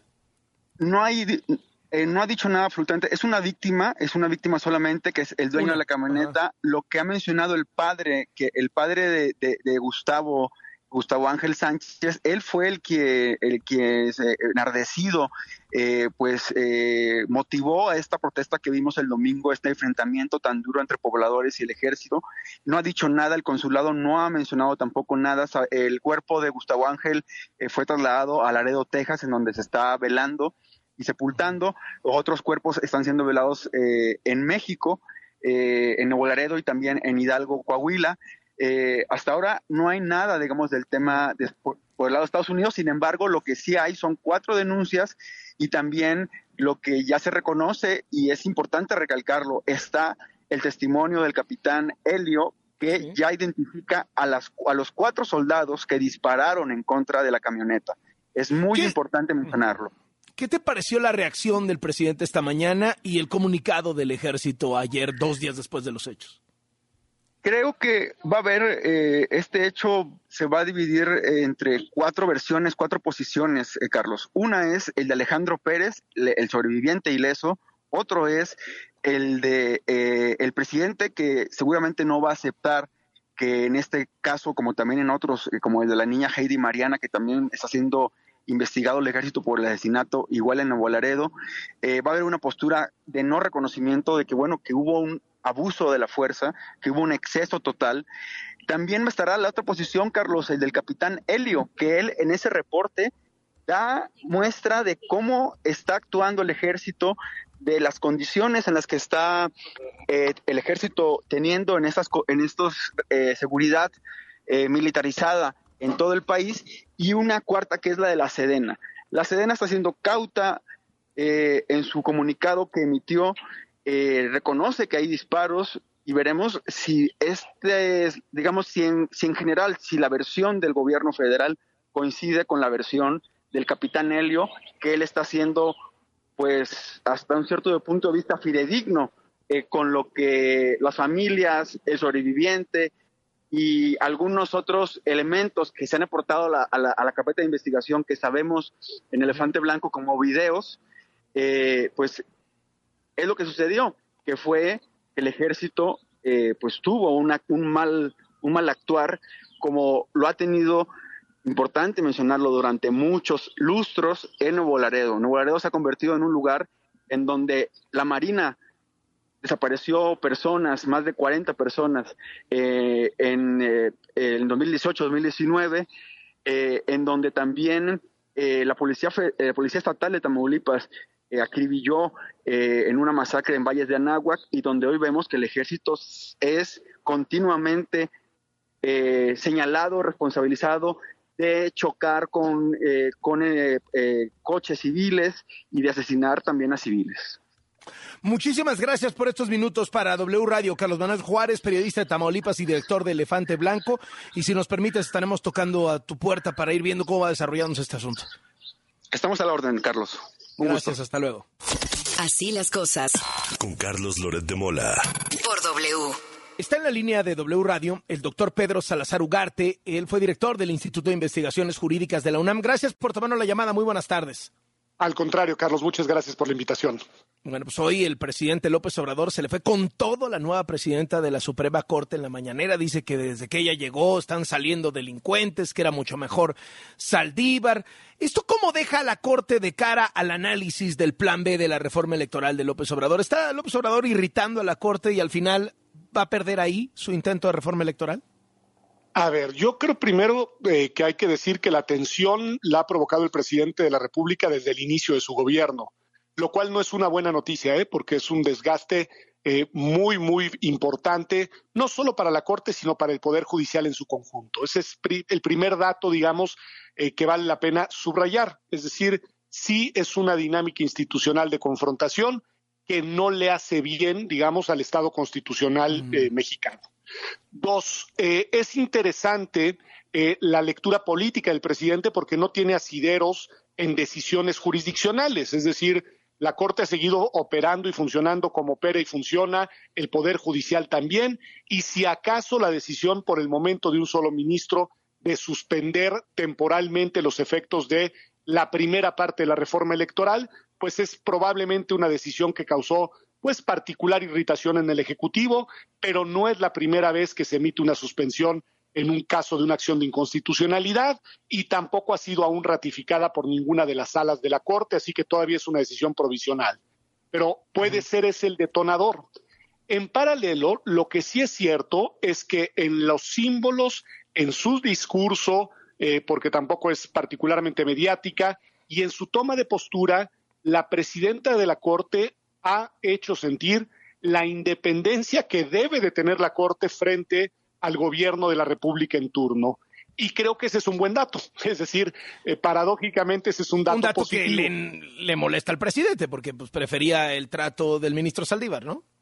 Pues mira, al presidente le molesta todos los contrapesos, todos los controles, todos los límites y todas las instancias e instituciones que no son deferentes con su proyecto de gobierno. Eso lo hemos visto y en el caso del Poder Judicial ha sido particularmente confrontacional, digamos, su estrategia discursiva.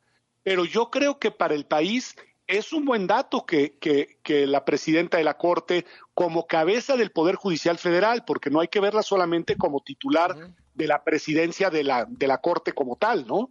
Eh, pues da un mensaje importante, simbólico, me parece que además con eh, eh, un lenguaje y discursos muy mesurados, pero muy claros, sobre todo, todos recordamos el de la ceremonia de aniversario de la Constitución, eh, y al mismo tiempo, bueno, pues el Poder Judicial ha ido, me parece, pues todavía no sabemos eh, eh, en casos concretos, sobre todo lo que tiene que ver con la materia electoral, pero bueno, pues ha ido un poco perfilando una suerte de autonomía como, como contrapeso jurisdiccional que creo que es positiva. Ahora, no sabemos qué va a pasar. En primer lugar, hay que esperar a que se O sea, promulgue. el doctor Pedro. Salazar Ugarte no se animaría a ponerle una lana en Las Vegas a cómo va a votar la Corte. No, no me animaría, pero sí te puedo decir que como constitucionalista, ojo, ahí sí, mi valoración es que ese plan B, déjame decirlo así, está plagado de inconstitucionalidades.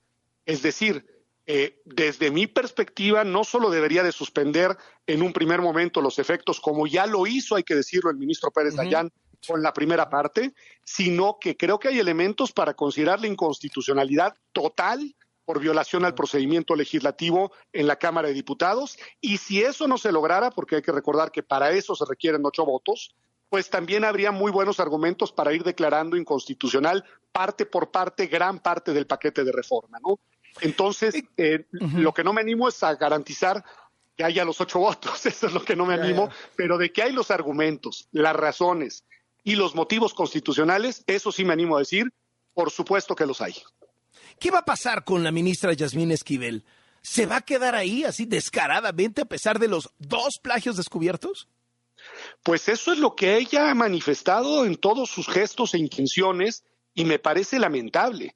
Yo soy de los firmantes de esta comunicación de académicos de hace un par de días, en los que decimos que no solo se debe disculpar con la Academia Mexicana y Mundial, porque ahí hay además firmas muy importantes de académicos y académicas de otras partes del mundo, sino que debe de presentar su renuncia porque no cuenta con los atributos necesarios para desempeñar el cargo de ministra de la Corte. Y te digo O sea, algo en pocas adicional, palabras, no es licenciada en Derecho, ¿no? ¿O qué?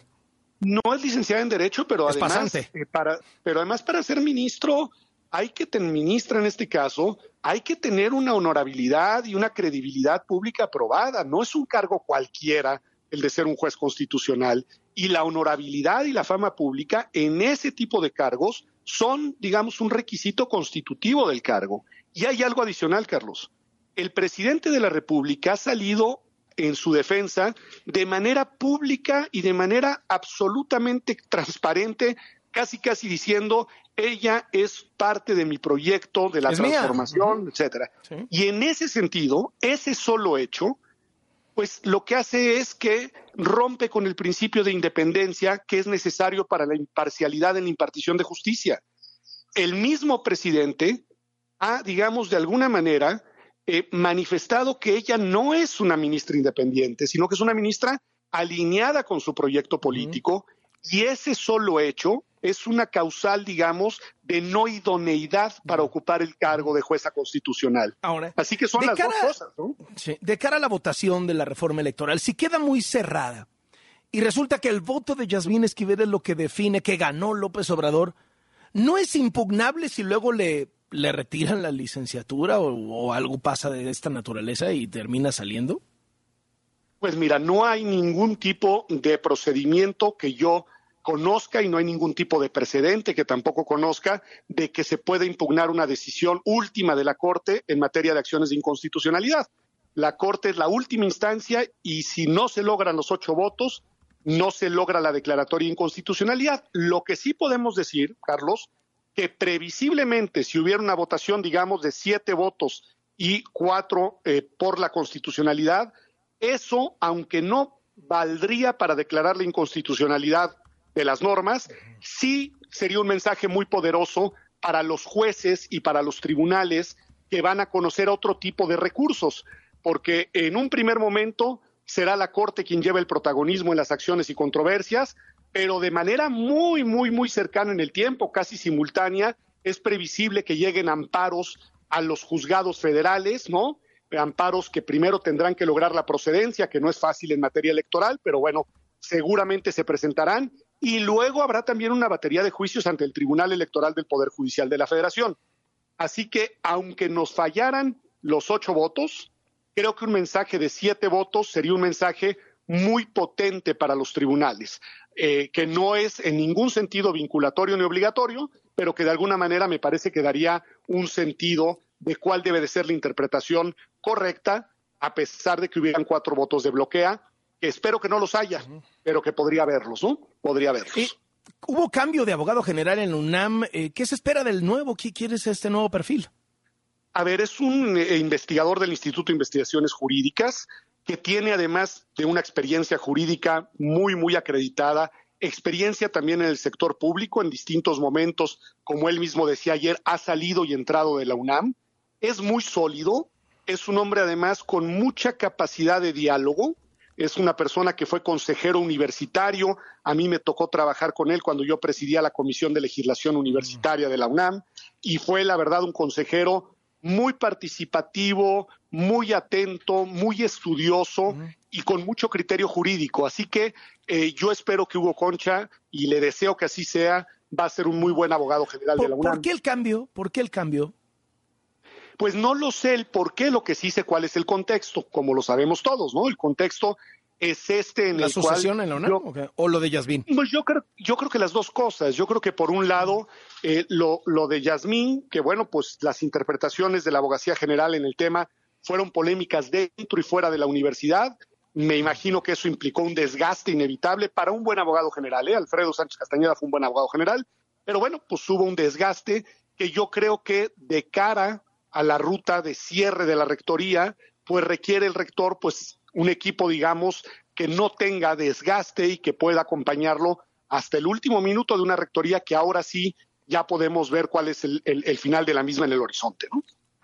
Muchísimas gracias por estos minutos para W Radio, doctor Pedro Salazar Ugarte, exdirector del Instituto de Investigaciones Jurídicas de la UNAM. Muy buenas tardes. Buenas tardes, Carlos, y gracias a ti. Hasta luego. Hasta luego. Estás escuchando Así las cosas con Carlos Loret de Mola por W. La periodista Adela Navarro encabeza el semanario Z de Tijuana, que ha hecho una contabilidad de cómo van los homicidios en el sexenio de López Obrador, comparándolo con los sexenios de Peña Nieto y Felipe Calderón, muy a cuento últimamente. ¿Y cuáles son los peores estados y los mejores? Qué gusto saludarte, Adela. ¿Cómo te va? Muy buenas tardes. Muy buenas tardes, Carlos. ¿Cómo estás? ¿Qué te salió? ¿Está más violento este que ningún otro? Sí, por supuesto. Eh, para empezar, hay una, hay una cifras que presenta el gobierno de la República que no, no, no son acordes con la realidad. El gobierno dice que en los cuatro años de, de la administración del presidente Andrés Manuel López Obrador han sucedido en México 136 mil asesinatos, cuando la realidad es que son 140 mil 532 de acuerdo al conteo de Z, que valga decirlo, lo hacemos desde la presidencia del doctor Ernesto Cedillo Ponce de León. Y en comparación con los primeros cuatro años de las últimas dos administraciones, pues sí hay una, una distancia en los números considerables. Por ejemplo, en los cuatro primeros años de la presidencia de Calderón se reportaron 60.690 muertes violentas. En los primeros cuatro años de la presidencia de Enrique Peña Nieto fueron 88.481 y en los primeros años, en los primeros cuatro años de López Obrador son 140.532. Entonces hay del O sea, en- con trae más a del Calderón, doble, como más del 150. doble que, que Calderón y pues qué, como Así es. 60, 70% más que Peña. Así es, así es. Qué cosa. qué cosa. Oye, eh, López Obrador ha dicho que todo esto es culpa de García Luna, que todo es eh, esta, esta bola de nieve que fue creciendo y que él ya logró frenar esta ola de nieve, que ya está empezando a bajar el tema de los asesinatos. ¿Coincide con los datos? No, por supuesto que no. De hecho, fíjate, en, un promedio, en, en, los, en el gobierno de Calderón había entre 15 mil asesinatos, 18 mil asesinatos por año. En un promedio de la presidencia de Enrique Peña Nieto eran 23, 25, y en un promedio de, de López Obrador eran de 30 a 35 mil, ¿no? Por año los fallecidos. Entonces, lo que está desbordado es la criminalidad organizada que este gobierno, como los anteriores, pues no han podido contener. Entonces, el crecimiento del cártel Jalisco Nueva Generación o el cártel de Sinaloa, pues nos lleva a estas cifras de la violencia en el país. Adela, eh, el tema de los estados, ¿dónde está peor y dónde no está tan mal? Eh, los estados más violentos en este momento son Colima, con 93 asesinatos por casi mil habitantes, Baja California con 63 asesinatos, Zacatecas, Morelos, Sonora, Guanajuato, Chihuahua, Michoacán, Guerrero, Quintana Roo. Son los estados más, más violentos del país. En ese y orden. las ciudades más violentas es en ese orden. Las ciudades más violentas igual en ese orden de mayor a menor es Colima, es Zamora, Obregón, Zacatecas, Tijuana, Celaya, Uruapan y Juárez. Qué cosa. ¿Y Entonces, hay, está bien la hay- cosa? hay- hay un dato que hay que destacar, Ah, Carlos. Sí, sí, sí. que eh, nosotros, como te digo, revisamos desde la administración del doctor Cedillo estas cifras de la, de la porque consideramos que los asesinatos violentos son un parámetro para medir la violencia en el país.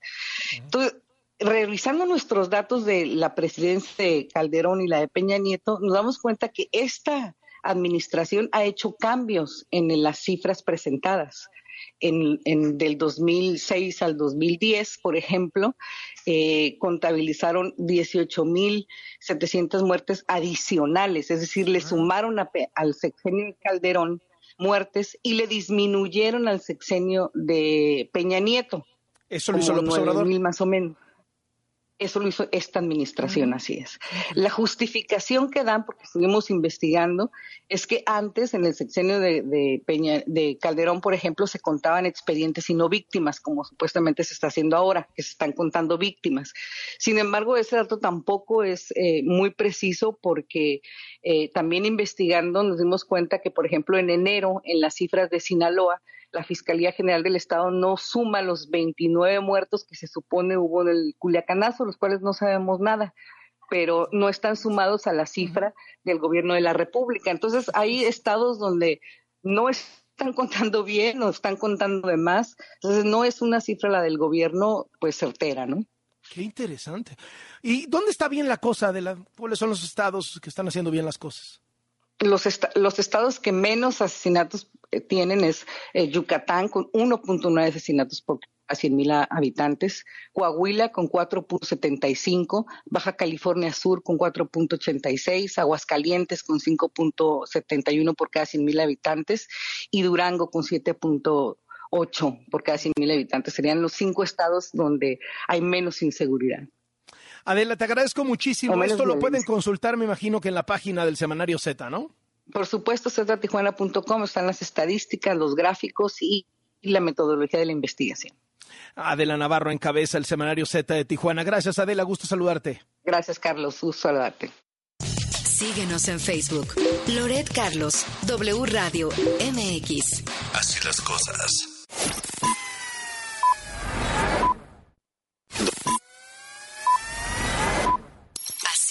Cosas. Con Carlos Loret de Mola. Síguenos en Instagram. Carlos Loret y W Radio-MX.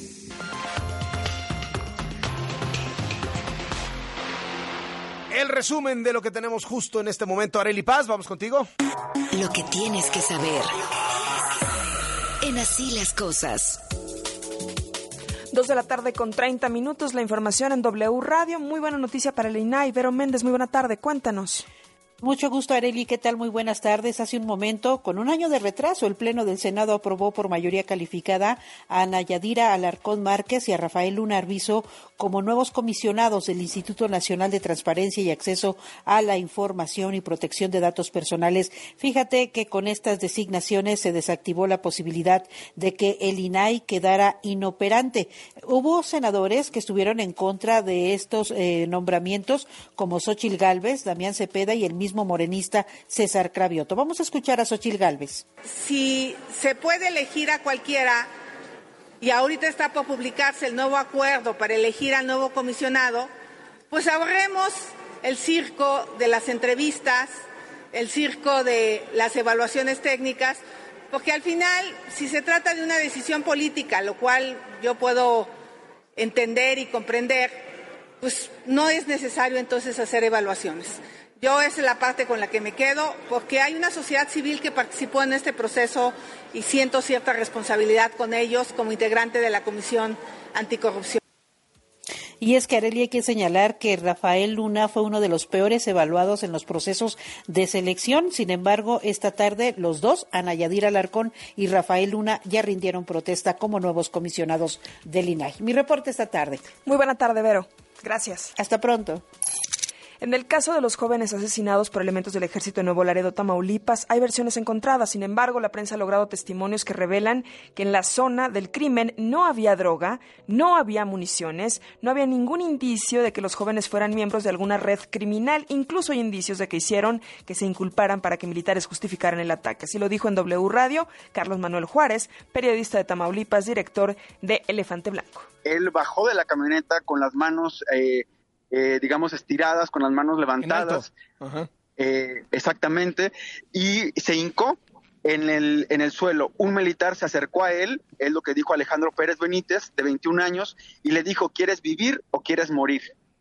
Él dijo, yo quiero vivir, y entonces la moneda de cambio fue grabar un video inculpándose de que ellos eran delincuentes. Esto, este testimonio es durísimo, y eh, este, eh, este joven de 21 años, familiar de, una víctima mortal, está siendo protegido por su familia y, y también mencionarlo, eh, los abogados defensores de las familias habían, habían tratado de proteger la identidad de este, de este joven. Sin embargo, ayer, tras el comunicado de la Sedena, en donde revela que hay un séptimo hombre en esa camioneta, es cuando Alejandro Pérez y la familia decide salir a contar lo que él vivió.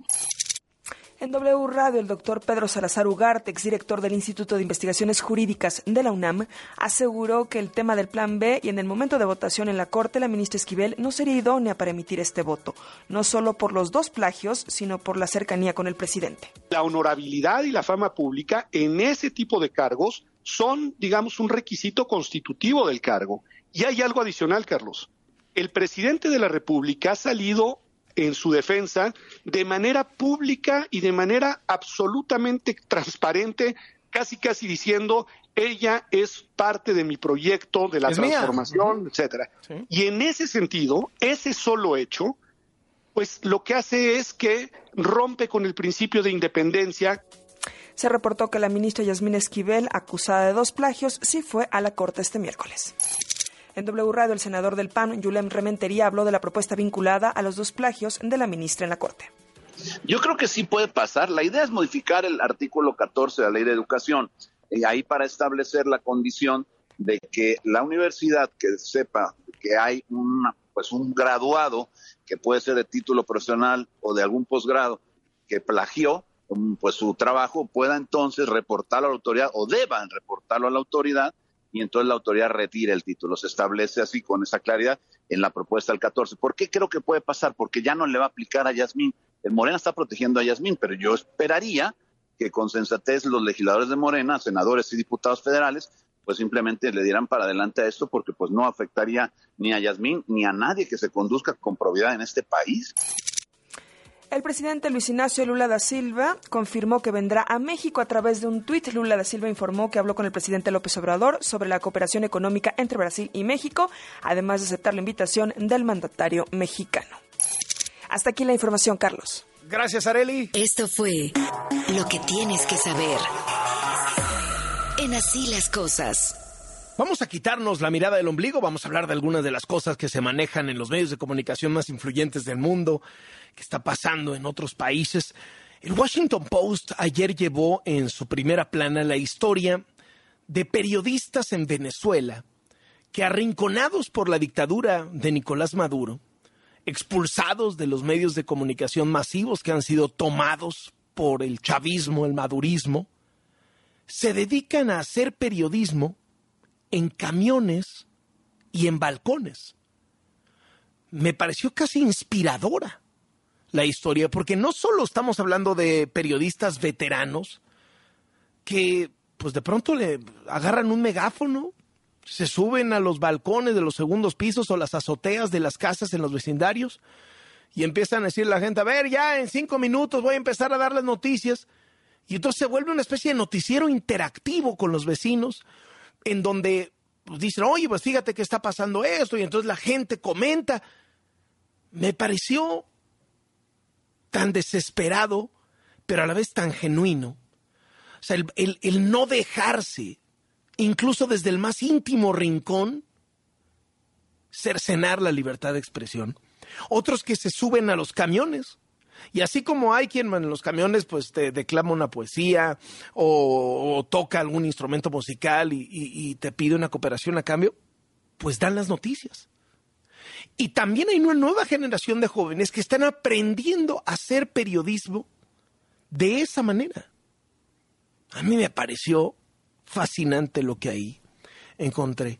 En cambio, ayer prácticamente todos los medios hablaron de uno de los más polémicos y controvertidos magnates de los medios de comunicación electrónicos en el mundo, que es Rupert Murdoch, quien tuvo que comparecer ante las autoridades de los Estados Unidos por el papel que jugó él como empresario de medios y su también polémica cadena noticiosa Fox News a propósito de toda la trampa electoral de Donald Trump para tratar de decir que le hicieron fraude. ¿Y qué hizo Rupert Murdoch? Aceptar que en efecto muchos de sus conductores estrella de Fox News mintieron y difundieron teorías de la conspiración sin ninguna base real y que de esta manera alentaron los ataques a la democracia americana haciéndole el juego a Donald Trump.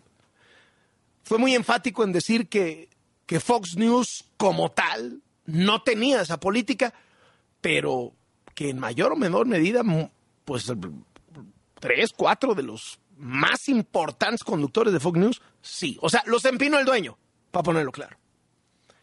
Sin embargo, pues hay muchísimas más evidencias que señalan que fue una política del medio hacerle el juego a Donald Trump y no solamente una ocurrencia de algunos de los periodistas más destacados.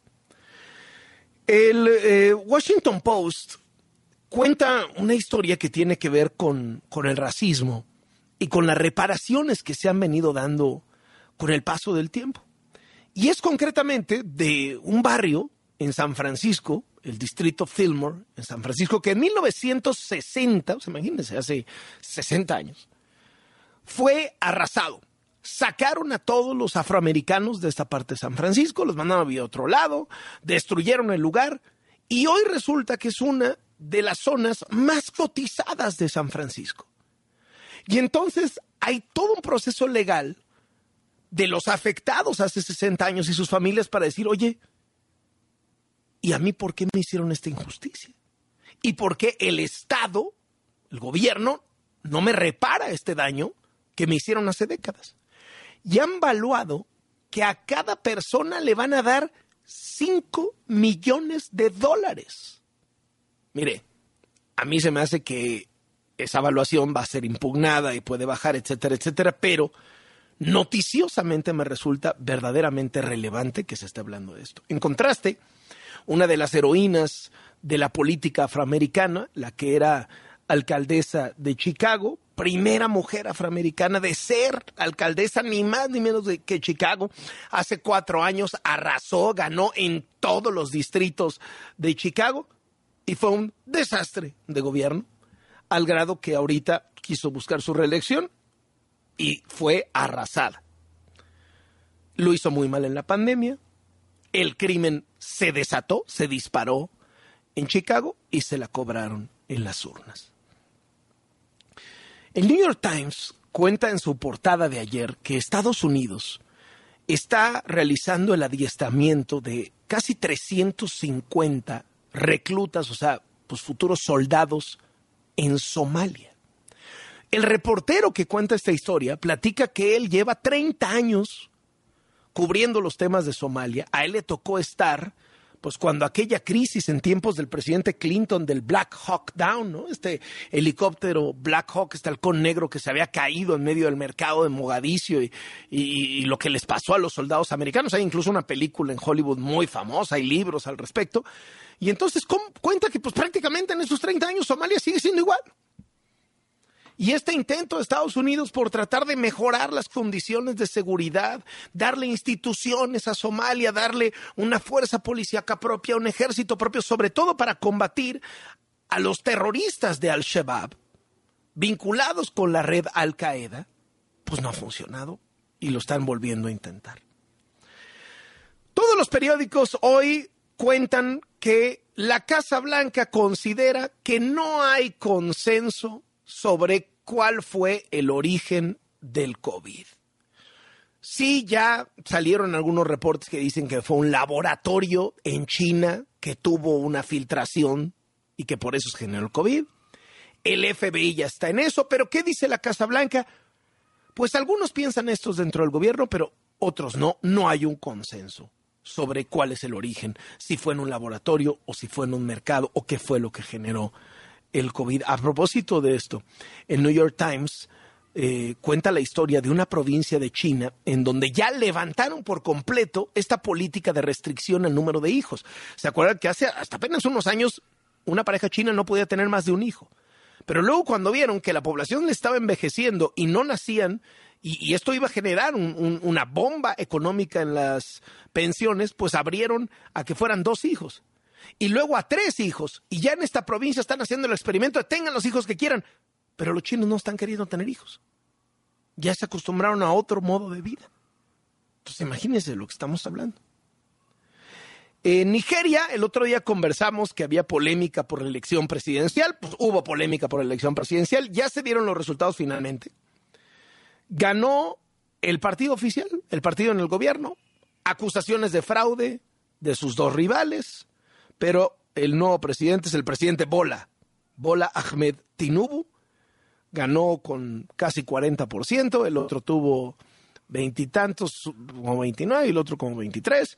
El que parecía que iba a ser un fenómeno quedó en tercer lugar, no resultó ser un fenómeno, que iba a romper ese bipartidismo histórico en Nigeria, pero en el fondo las grandes acusaciones de fraude.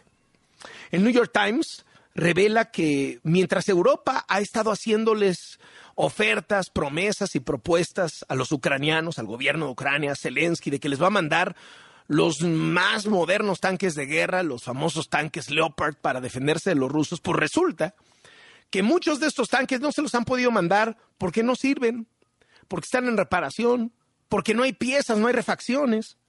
Y esto a consecuencia de que, de que muchos países europeos, entre las crisis y entre que nunca se esperaron que iba a haber una invasión terrestre a, a, Euro, a, Europa como si estuviéramos hablando de hace 70 años, como si fuera la Segunda Guerra Mundial, pues ya todo el mundo pensando en que lo militar iba por otro lado, ¿no? Este, eh, los hackeos, los misiles, nunca se imaginaron soldados entrando con tanques y entonces pues bajaron muchísimo los presupuestos en ese tipo de cosas.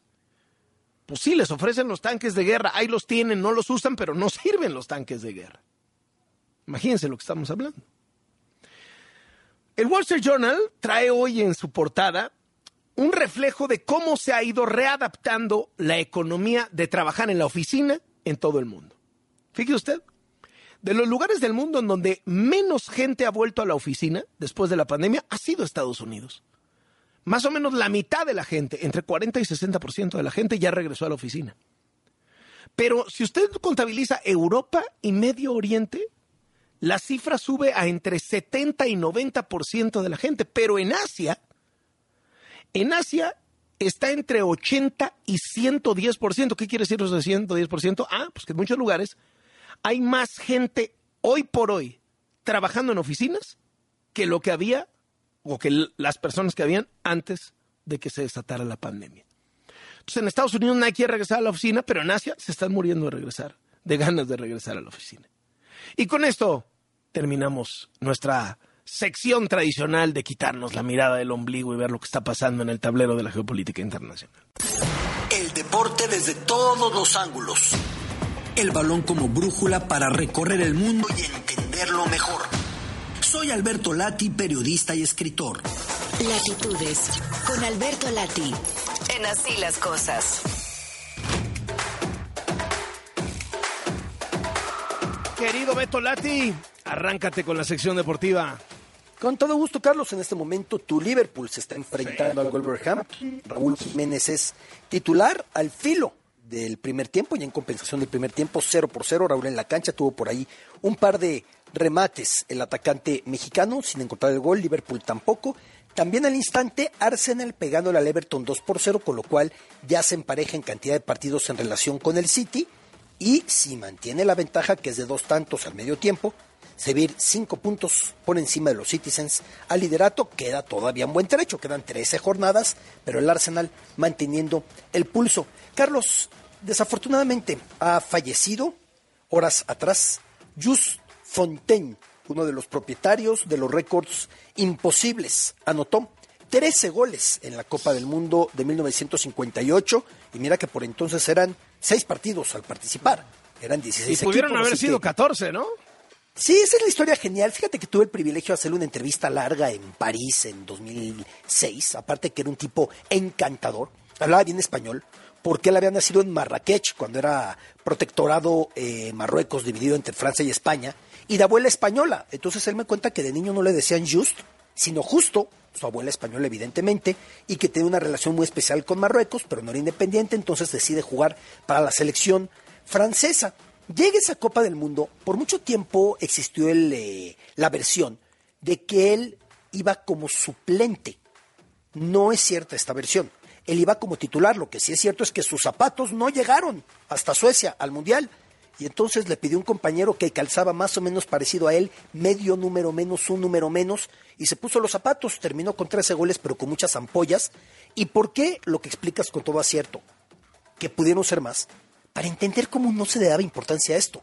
En el duelo por el tercer y cuarto lugar de aquella Copa del Mundo de la selección francesa, decide no tirar un penal.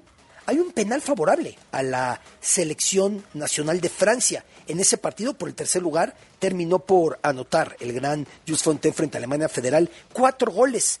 Hay un penal y se lo cede a Ramón Copá, que era su compañero, jugando fútbol en aquel momento, un equipo que sería auténticamente de época en eh, Francia. Y entonces Ramón Copá toma el penal y no llega a 14 Just Fontaine por esa situación. De esa charla también, digo, para que veas el carácter de este personaje, me decía, yo tengo una profecía. Dentro de 200 años va a aparecer una momia, se va a abrir un sarcófago y cuando le quiten las vendas va a decir, justo Fontaine sigue siendo el récord man de los goles de mundiales. Y es que él mismo sabía lo complicado que es y lo complicado que va a ser que alguien llegue a 13. Si ya llegara a 8, parece titánico, más de un gol por partido. Pero a 13, como el gran Just Fontaine, en su único mundial, porque poco después de la Copa del Mundo se lesionó, su carrera fue a menos y terminó por retirarse muy joven, antes siquiera de cumplir los 30 años, hacia los 28, 29 años, Just Fontaine, en paz descanse el hombre de los 13 goles en la Copa del Mundo del 58. Querido Carlos, se ha confirmado que exactamente 365 días después del partido de la barbarie, del partido del salvajismo, del partido que mancha para siempre el fútbol mexicano y el fútbol a nivel mundial, aquel Querétaro Atlas, exactamente un año después, porque aquello fue sábado 5 de marzo de 2022, pues este domingo 5 de marzo de 2023 vuelve a acudir a foro al estadio Corregidora. De las personas que fueron detenidas, muchas ya han salido de prisión y se mantiene el mensaje y el protocolo, ojalá que se consiga, de que no puedan acceder al estadio por un lapso de entre 3 y 5 años, según el caso de cada cual. Así que Querétaro volverá a tener afición en sus gradas, ojalá que sea con las medidas adecuadas, ojalá que sea con aprendizaje, ojalá que ahora sí se entienda y se logre ir hacia adelante eh, asumiendo la responsabilidad de lo que pasó y para que no se repita.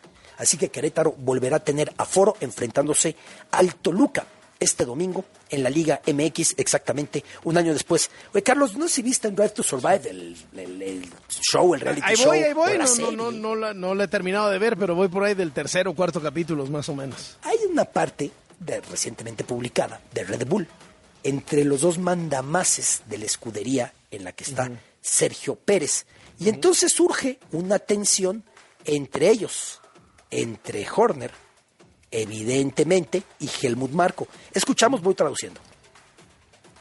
You've got a problem. Change your fucking car. Then ch- you change your car because Checo has been Si saying the car is fucked. No, your driver has been going on. Checo está diciendo que el coche está mal. Voy a hablar con los pilotos. No pueden decir eso. I have it printed out. Very good. Guys, sorry, sorry. Disculpen, We muchachos. will make sure that we FAA, we will discuss that in the proper way.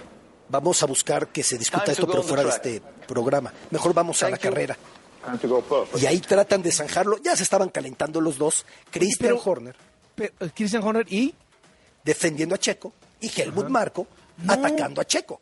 No, no, no. Porque Según yo, Beto Lati, A ver, porque Carlos. ese capítulo ya lo vi, no me acuerdo si es el primero o el segundo, esa discusión es entre Toto Wolf, el mero mero de Mercedes, y Christian Horner. Y en efecto, Ah, es Christian Horner... entonces. Sí, sí, sí, Christian Horner está diciendo... eh, eh, está diciendo eh, está diciendo oye pues si tienes broncas con tu Mercedes que no está jalando porque la temporada pasada pues no jalaba no deja de, de- deja de, ¿cómo se llama? De, de quejarte y compón tu coche. Y entonces se voltea Toto Wolf y le dice, pues también Checo se está quejando de tu coche. Es un poco lo que estaba haciendo Mercedes, era tratando de evitar como que los otros fueran más rápidos por, eh, por ar- argumentando temas de seguridad. Pero pues evidentemente lo que no estaba jalando era el motor de Mercedes. Pero estoy casi 100% seguro que era la discusión Sí, entre- fíjate que qué bueno que lo puntualizas, Carlos. Mientras me lo dices, te lo confirmo. Y una disculpa, es con Toto No, Wolf, no, no, con el rival. Y es Christian Horner defendiendo entonces a Checo Pérez y Toto Wolf metiéndolo al trapo, que ya hay una relación muy tensa entre las dos escuderías por mucho tiempo, en particular con el mandamás de Mercedes, con Toto Wolf. Y por si esto no bastara, Checo Pérez declaró esta semana, declaró ayer, si yo no soy ayudado, yo no voy a ayudar. Si no me apoyan, yo no voy a apoyar. Un mensaje claro a que ha sido el aliado permanentemente de Max Verstappen para conseguir sus gestas. Sí exageró Checo cuando dijo, por mí es bicampeón, etcétera. Sí exageró, evidentemente, lo sacó a Pero otra de que dimensión. ayudó, ayudó, ¿no? De que ayudó, ayudó. Y muchísimo. Y en el primer título lo decía Verstappen, que mi ministro de la defensa, que gracias a él y lo abrazaba. Todo se fue deteriorando el siguiente año. Veremos de qué se va dando, eh, de qué manera se va dando la relación en esta segunda temporada, creo, Carlos. Muy bien.